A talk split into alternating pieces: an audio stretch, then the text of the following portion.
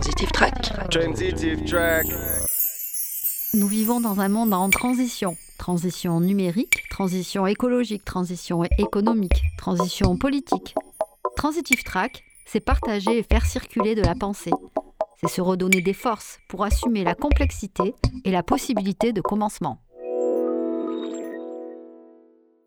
Bonjour à toutes, bonjour à tous. Cela fait presque une année que la culture a dû appuyer sur le bouton pause. Les dégâts vont être considérables et les répercussions visibles pendant des années. Si tous ne mourront pas, tous seront frappés frappés d'avoir été les oubliés, sidérés d'assister à des entassements dans les transports en commun alors que les lieux sont encore et toujours fermés, les événements annulés sans véritable perspective de reprise, ni même, et c'est plus grave, sans horizon pour les politiques culturelles ou début d'une vision exprimée pour penser l'après et reconstruire ce qui peut l'être. Alors la première question qui se pose, comment en sommes-nous arrivés à ce que la place et le rôle de l'art et de la création, de la culture ne soient plus un sujet dans notre société? De quelle inculture parle-t-on? Ou de quel aveuglement? Bien sûr, vous allez me dire que de nombreuses aides ont été débloquées, mais encore faut-il avoir la possibilité d'en bénéficier. C'est loin d'être le cas de tous les artistes ou structures culturelles, et pourtant, cette exception culturelle française se trouve bien dans la diversité des formes et des écritures, dans le foisonnement de la création, toutes disciplines confondues. Il est plus que jamais nécessaire que l'émergence, l'expérimentation, les alternatives, les sous le radar institutionnel puissent continuer à exister. Un des constats de cette crise sanitaire est que les gens consomment de la culture et de la création, avec le recours au numérique comme la solution pour garder le lien et rendre visibles des œuvres et des spectacles. Dans ce grand mouvement, une alerte pourtant. Pour passer du réel au virtuel, comme on l'entend partout, il ne suffit pas d'avoir une caméra, une chaîne YouTube ou un compte Facebook. Le fameux bouton numérique sur lequel il suffirait d'appuyer pour que tout fonctionne n'existe pas.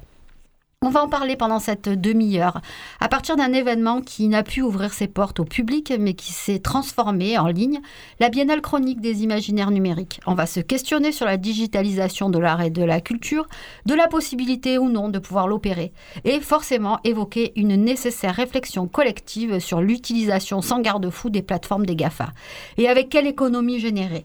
Le sujet de l'économie est évident. On va en parler aussi. Parler de la difficulté de ce secteur à se faire entendre comme acteur de l'économie réelle, générateur d'emplois. Du mal à se faire entendre avec force que les arts et la culture, c'est des espaces d'innovation, de prospection, de progrès bien au-delà des valeurs de solidarité et de sens. L'art et la culture, c'est des lignes de fuite et de représentation, car en plus de la crise sanitaire, nous sommes dans une transition écologique, démocratique, sociale. Chronique biennale des imaginaires numériques nous parle de l'éternité. Une des expositions s'intitule Que ferons-nous pousser sur les ruines? Cela nous a beaucoup inspiré. Euh, à commencer par euh, toi, Christelle? Tout à fait. Nous allons donc pouvoir découvrir le nouvel épisode du Grossaire de Transitive. Ruine, substantif féminin pluriel, vestige d'une civilisation qui s'est effondrée. Les ruines, c'est aussi un des thèmes de chronique, la Biennale des imaginaires numériques, un choix judicieux pour une édition suspendue en pleine pandémie. En gros, contempler les ruines, c'est questionner notre devenir.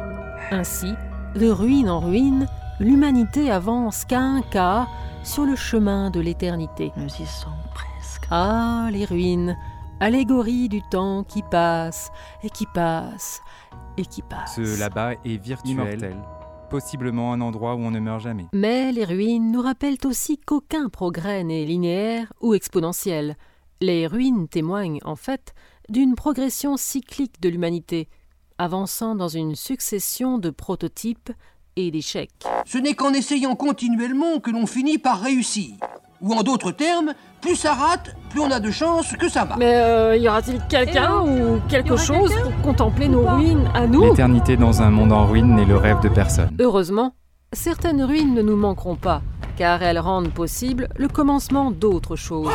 À bas l'esclavagisme, le patriarcat, le capitalisme, le poutinisme, le pétrole, la puissance nucléaire, les pyramides.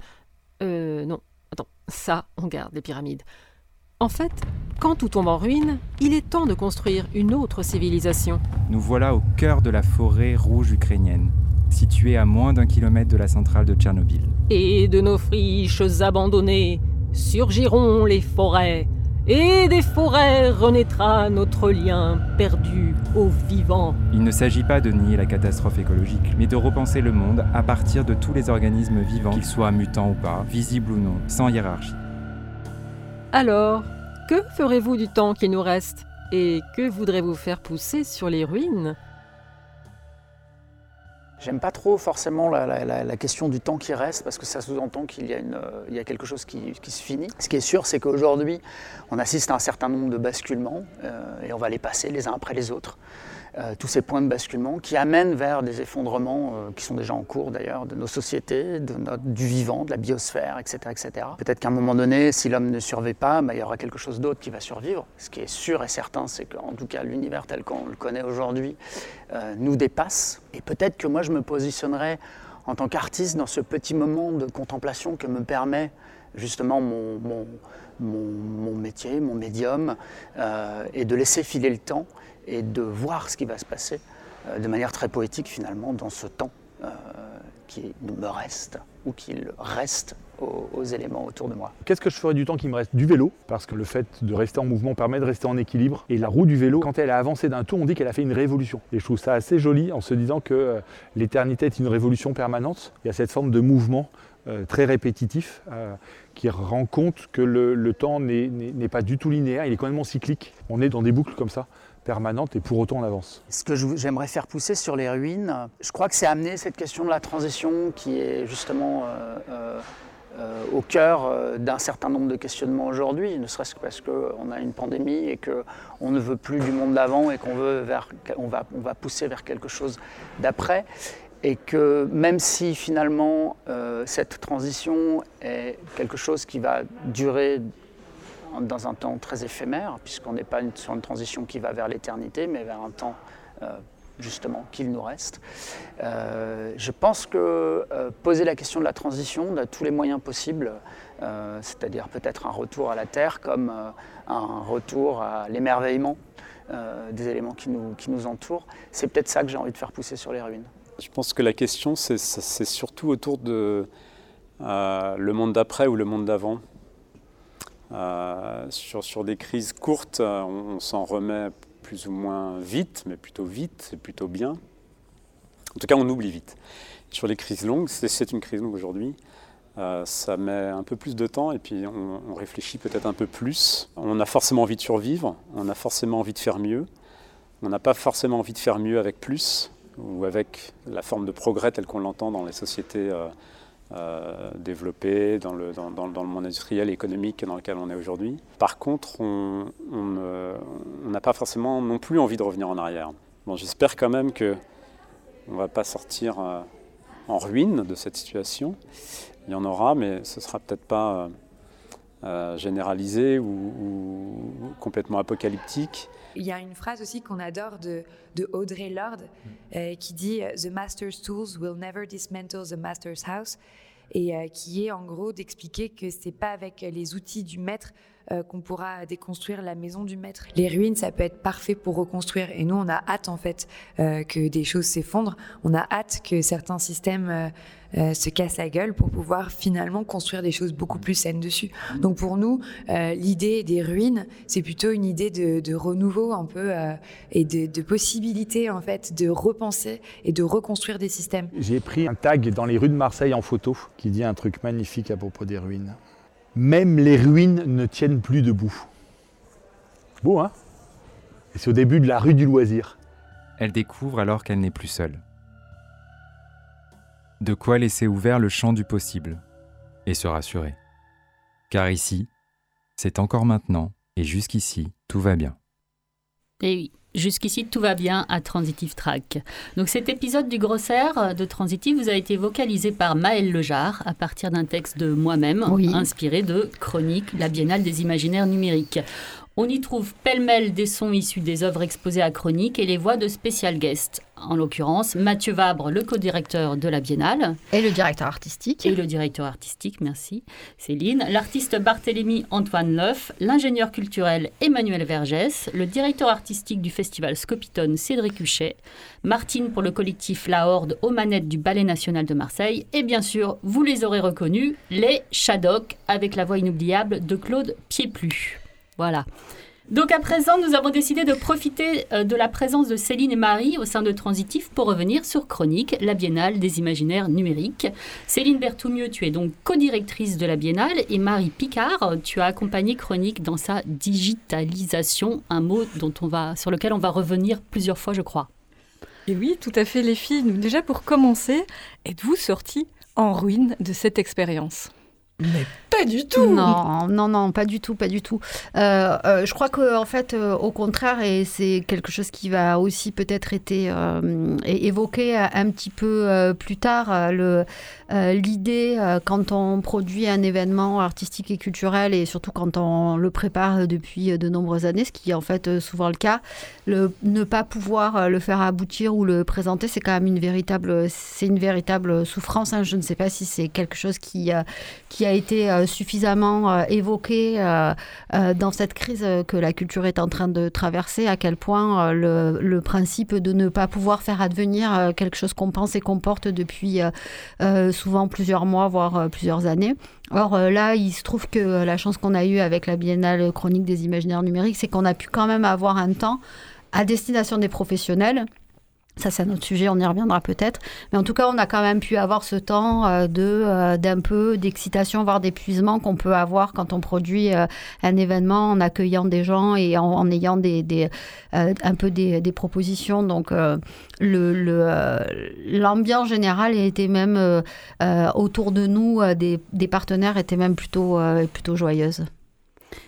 Et toi, Marie, euh, dans ton accompagnement, comment as-tu vécu euh, justement euh, cet accompagnement digital? Eh ben, déjà, je tiens à saluer le, travail de la direction. Euh, Céline euh, et Mathieu Vabre ont vraiment euh, tenu le, challenge. Ils sont arrivés à un moment où on était juste avant le deuxième confinement. Donc, il y a eu un moment d'espoir qui a permis de monter les expositions parce que tout simplement, à un moment, il fallait les, les montrer pour que les artistes puissent aussi, derrière, continuer à montrer leurs œuvres et les voir en situation. Et ils ont eu ce courage incroyable de dire bah, on continue le montage malgré le confinement, malgré le fait que peut-être qu'on n'aura pas de public physique, euh, grand public physique, euh, parce que euh, derrière, on a un écosystème de producteurs, de diffuseurs, d'artistes qui ont besoin, en fait, de valider quelque part leur, année et leur inscription dans la, dans Biennale Chronique, qui est aujourd'hui un événement important, et ne serait-ce que d'être programmé et de valider cette programmation, c'était hyper important, et, Mathieu et Céline n'ont pas hésité une seconde, ils ont donné toute l'énergie aussi aux équipes à essayer de penser cette Biennale autrement en l'espace de deux semaines, voilà, chapeau après deux ans de, travail. Si juste si je peux rajouter, euh, c'est que en fait, euh, nous on avait la possibilité de le faire avec euh, la Biennale chronique, les équipes, le soutien qu'on avait de, nos partenaires. Donc c'est aussi c'est aussi le message qu'on voulait envoyer, c'est-à-dire que nous c'était notre responsabilité aussi de s'accrocher au fait, d'essayer de faire d'avancer coûte que coûte en fait. Excellente transition pour moi, ah. Céline, parce que je vous propose justement d'écouter le message de Cédric Huchet du festival Scopitone qui lui n'a pas pu avoir lieu. Cédric Huchet de Stéréolux à Nantes, en charge du festival Scopitone. Je suis à Chronique euh, parce qu'il était important, pour ne pas dire vital, de revoir euh, des vraies personnes, des vraies œuvres, des vrais festivals ou des vrais biennales et des vraies situations euh, qui ne sont pas qu'à travers le spectre d'un écran. Et nous sommes surtout venus rendre un peu honneur aussi à, Chronique qui a de, mettre main à transformer cet événement qu'on attendait depuis longtemps en événement professionnel, malheureusement pour le grand public, mais qui euh, est peut-être la, meilleure porte de sortie euh, du moment là pour euh, espérer que ces œuvres aient une vie après cette situation. Et donc voilà, donc Chronique a visiblement été une porte de sortie pour que les œuvres restent en vie, nous dit Cédric Huchet. Donc c'est vraiment une phrase très forte, mais ça l'a été aussi visiblement pour les organisateurs d'événements culturels. Donc euh, je veux dire question simple mais réponse compliquée. Comment avez-vous fait?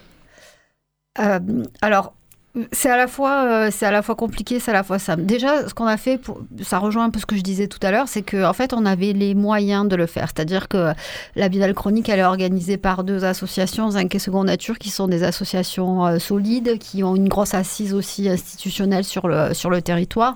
Donc, c'était possible de le faire. Après, on a pu le faire aussi parce que c'est une équipe, euh, Marie l'a évoqué, c'est une équipe absolument incroyable avec une capacité de transformation qui a jamais vraiment baissé les bras au, au fur et à mesure. Et que surtout, euh, euh, dès le premier confinement, alors que le, on savait que l'événement arrivait à la fin de l'année, qu'il était peut-être possible que euh, qu'on ne puisse pas euh, ouvrir les portes des expositions ou faire toute la partie événementielle, on a dit on le fera en fait en effet euh, coûte que coûte. C'est un peu la fameuse phrase un peu dans une, intuition partagée avec, euh, avec l'équipe de, de se dire euh, si on fait pas ça en fait cette année, ça veut dire que derrière il n'y a plus rien. Et, euh, et donc, euh, il fallait avoir quand même euh, ce marqueur qui, pour à la fois les, à la fois les deux structures, puis pour la question aussi de, de- des, arts hybrides, des cultures numériques sur le territoire. C'est un événement qui est important, qui est hyper fédérateur. Donc, on savait aussi que derrière, on allait avoir l'énergie des, des, partenaires, des artistes, bien entendu. Donc, ça aussi, ça nous a beaucoup porté. Et, et puis, l'idée de si c'est pas possible de le faire tel qu'on l'avait, on l'avait imaginé, on le fera en fait autrement. Et donc, euh, avec l'énergie de, aussi de, Marie, on a pu euh, euh, faire cette, cette, nouvelle proposition en ligne. Et après, comme il, est- il a été possible, même si on n'a pas pu ouvrir les expos, de, d'accueillir quand même les pros, en fait, on a fait un gros travail pour aller chercher les professionnels de l'art, de la culture, mais aussi un peu du social et des entreprises mécènes pour pouvoir voir au moins les expositions. Ok, merci beaucoup. Mais justement, Marie, sur ce fameux bouton numérique, toi, tu l'as, tu l'as traversé comment? Alors, on a.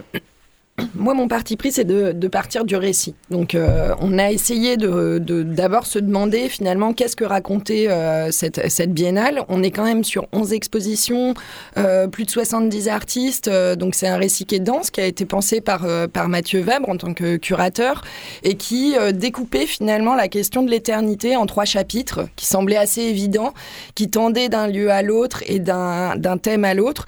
Et donc, on, on est parti de ça et on a essayé de re-raconter cette histoire avec une, euh, entrée vraiment euh, web et audiovisuelle forte parce que bah, finalement, ces œuvres d'art contemporain, pour la plupart, euh, certaines de performance, rentrer aussi dans un cadre euh, qui fonctionnait entre elles. C'est-à-dire que euh, on, s'est posé la question de comment raconter euh, ces expositions à partir finalement du lien qu'elles avaient dans les scénographies, mais aussi du lien qu'elles avaient en tant, que sens. Et donc on a sorti comme ça trois chapitres, dit trois chapitres pour l'éternité, qui est un peu aussi une blague parce que du coup ça permet de pérenniser la biennale bien au-delà de ce qu'elle est en réel. Et, donc on a accompagné finalement ça, puis on a aussi fait de la virtualisation des espaces pour euh, valoriser les œuvres plus classiquement. Quoi.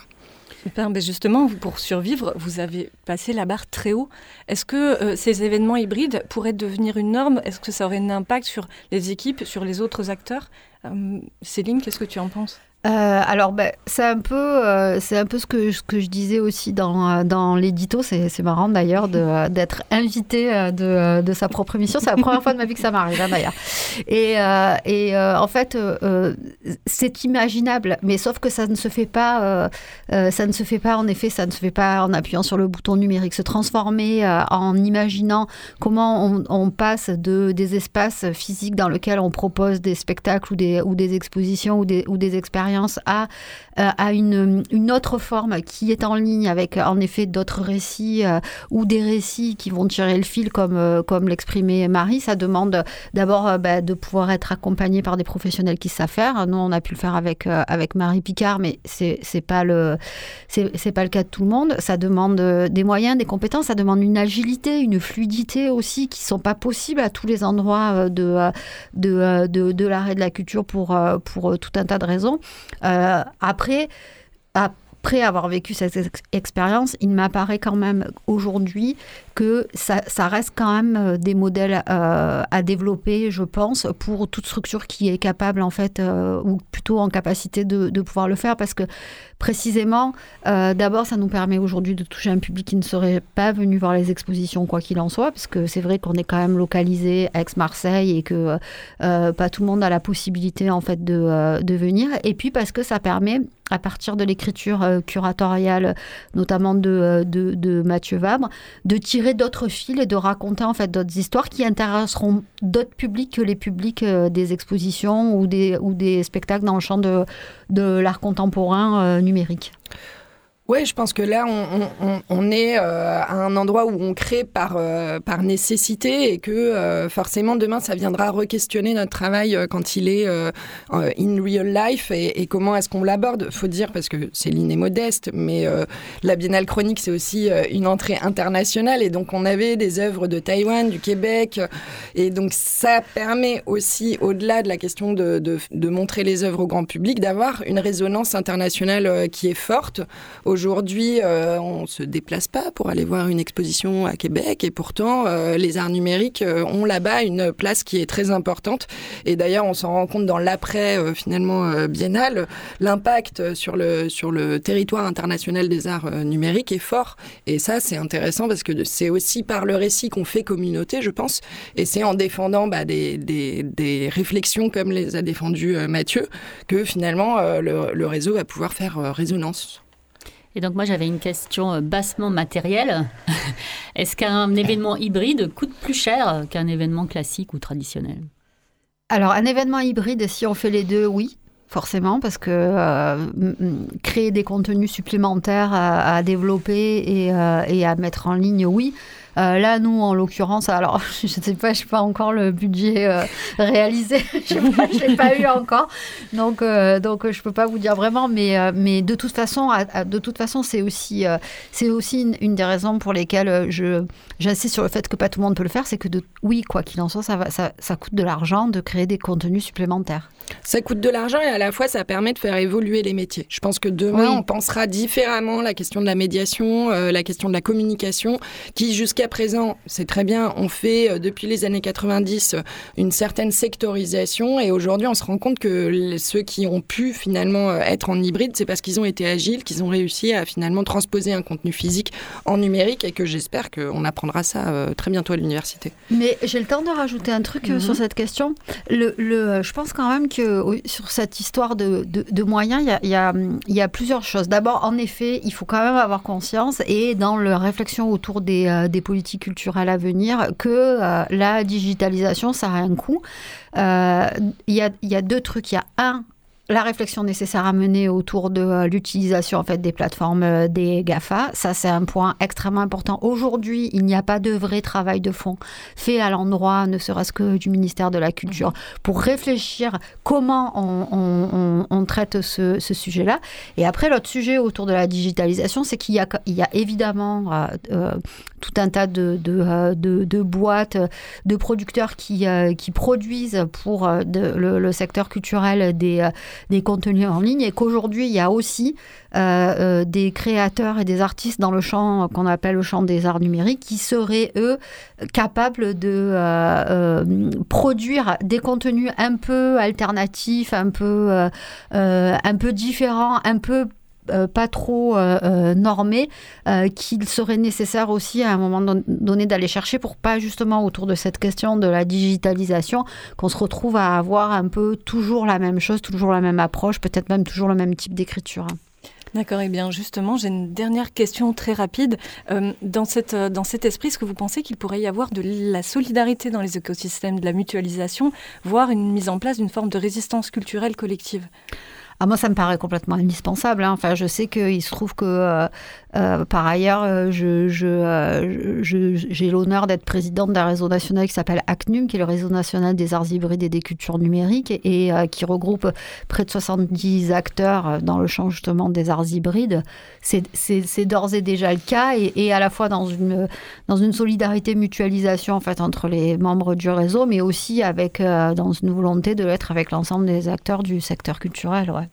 De toute façon, aujourd'hui, si on veut créer là-dessus euh, d'autres euh, possibilités et des contre-pouvoirs, il va falloir euh, s'organiser. C'est comme ça qu'on reconstruira sur les ruines. Oh, c'est beau. Ouais. Que c'est beau. T'as vu quand même, hein alors maintenant, je vous propose d'écouter euh, la chronique I Had a Dream ah. d'Audrey pour conclure euh, cette émission. Et vous aurez un petit euh, cadeau bonus à la fin, on rebond de cette chronique. Bien oui, Christelle. En fait, j'ai vraiment fait un rêve en préparant cette émission. Un peu naïf, je marchais dans la rue, aux fenêtres apparaissaient des œuvres, des projections, on découvrait des mondes, on plantait des sculptures. Cela se pressait pour le vernissage de la rue, où le dehors devenait lieu de la culture, en résistance, en délivrance même. Une vive émotion de joie m'envahit au réveil. C'était un peu comme les vitrines de Noël, mais au lieu de vendre des trucs, on vous offrait de l'art. Voilà. C'est ce que mon inconscient avait envie de proposer, je crois. Bon, moi aussi, je me demande qu'est-ce que j'aimerais faire pousser sur les ruines? D'abord, peut-être que je ne ferai rien. Je contemplerai les vestiges du monde, les restes effondrés de notre économisme effréné, et probablement, je déciderai d'arrêter de faire. Juste stop, fini l'Anthropocène, j'arrête de croire que sans l'humain, la nature ne serait rien. Je regarderai les vestiges de la société, les restes du corps social délité, et je me rappellerai Hercule de France démolissant l'électricité, le démantèlement des communs. Je contemplerai le temple de Palmyre, violemment détruit, puis digitalisé par les drones d'Iconem, ces sauvegardes numériques du patrimoine culturel de l'humanité, tantôt pour reconstruire, tantôt pour se souvenir. Que voulons-nous faire pousser sur les ruines? Quelle volonté commune réussirons-nous à trouver? Depuis quel nous parle-t-on? Vouloir faire pousser, c'est présupposer que ça peut encore pousser. Et si c'était la dernière cartouche Après, game over? Nous avons perdu 60% des espèces en 40 ans. Lorsqu'il ne reste que 40% d'un édifice, il est considéré comme en ruine. Alors, après avoir contemplé, nous, ce nous, ce nouveau nous intégratif, nous pourrions juste nous laisser pousser. Comme on se laisserait pousser les cheveux? Nous nous laisserions pousser les ailes. Nous nous laisserons pousser les racines. Nous nous laisserons pousser les arbres pour avoir une belle forêt, brillante et soyeuse, car nous le valons bien. Quand un, arbre tombe, il fertilise la forêt, troule la canopée et éclaire enfin ce qui attendait de pousser. Qu'est-ce que l'on nourrit avec ce que l'on détruit? Imaginons une politique des ruines. En premier, choisissons ce que nous allons détruire pour le décomposer méthodiquement et s'en servir comme engrais, gardant une trace pour ne pas oublier. Et créons du vide. Invoquons Kali, déesse de la destruction créative qui, par-delà la sidération, ouvre le champ de la libre évolution. Consolidons ce que nous voulons préserver, reconstruisons ce, dont nous avons manqué et plantons les graines des futurs possibles, comme nous planterions à Embrun des noyaux de tamarin pour que germe la graine sous nos futurs tropiques alpins. Et c'est par la culture, qui permet justement à l'humanité de se faire pousser par elle-même, de se cultiver, de se planter, que nous pourrons préparer le monde à composter nos croyances, liquéfier nos représentations et repiquer nos imaginaires. Car pour survivre, les arts savent abandonner leur queue, connaissant son pouvoir de régénération. Et si tout de même nous bâtissons, programmons déjà nos édifices à une obsolescence fertile. Et c'est alors, sur nos propres ruines, sur ce qui restera de notre humanité, qui aura été solide par solidarité, qu'à mon tour, je ferai terreau. Car la bonne question est-elle peut-être qu'est-ce qui viendra euh, Qu'est-ce qui attend déjà d'éclore lorsque la lumière viendra? Allez, le dernier mot de la fin pour Marine Brutti du collectif La Horde aux manettes du Ballet national de Marseille. On a été invité par le festival Chronique à penser une performance qui puisse être euh, accessible à la fois en ligne et pour le public de professionnels qui étaient sur place. C'est plutôt une force en fait de pouvoir étendre la manière de s'adresser à des publics. On trouvait que c'était important de montrer que les deux peuvent cohabiter aussi et que notre travail tend à faire la réunion plus de ces deux mondes que de penser qu'il y a une grande fracture entre les arts numériques et les autres arts. Pour nous, c'est juste l'art et c'est des territoires différents pour faire exister les choses. Aujourd'hui, notre médium principal, c'est la danse. Euh, c'est euh, l'art vivant. Et en fait, on arrive à le faire circuler entre des films, des performances, des installations, euh, des choses qui pourraient être disponibles que sur Internet, d'autres qui ne sont disponibles que offline. Et en fait, ces espèces de va-et-vient sont des territoires qui nous intéressent beaucoup. C'est-à-dire que pour nous, Internet, le numérique, c'est juste une extension du réel. Il n'y a pas du virtuel et du réel, il y a juste un territoire qui s'est encore ouvert avec des possibilités infinies. Et voilà, Transitive, c'est fini pour ce mois, si. Et donc merci à Alex et à Nine Cloud pour la musique. Et on vous dit au mois prochain. Transitive Track. Track. Nous vivons dans un monde en transition. Transition numérique, transition écologique, transition économique, transition politique. Transitive Track, c'est partager et faire circuler de la pensée. C'est se redonner des forces pour assumer la complexité et la possibilité de commencement.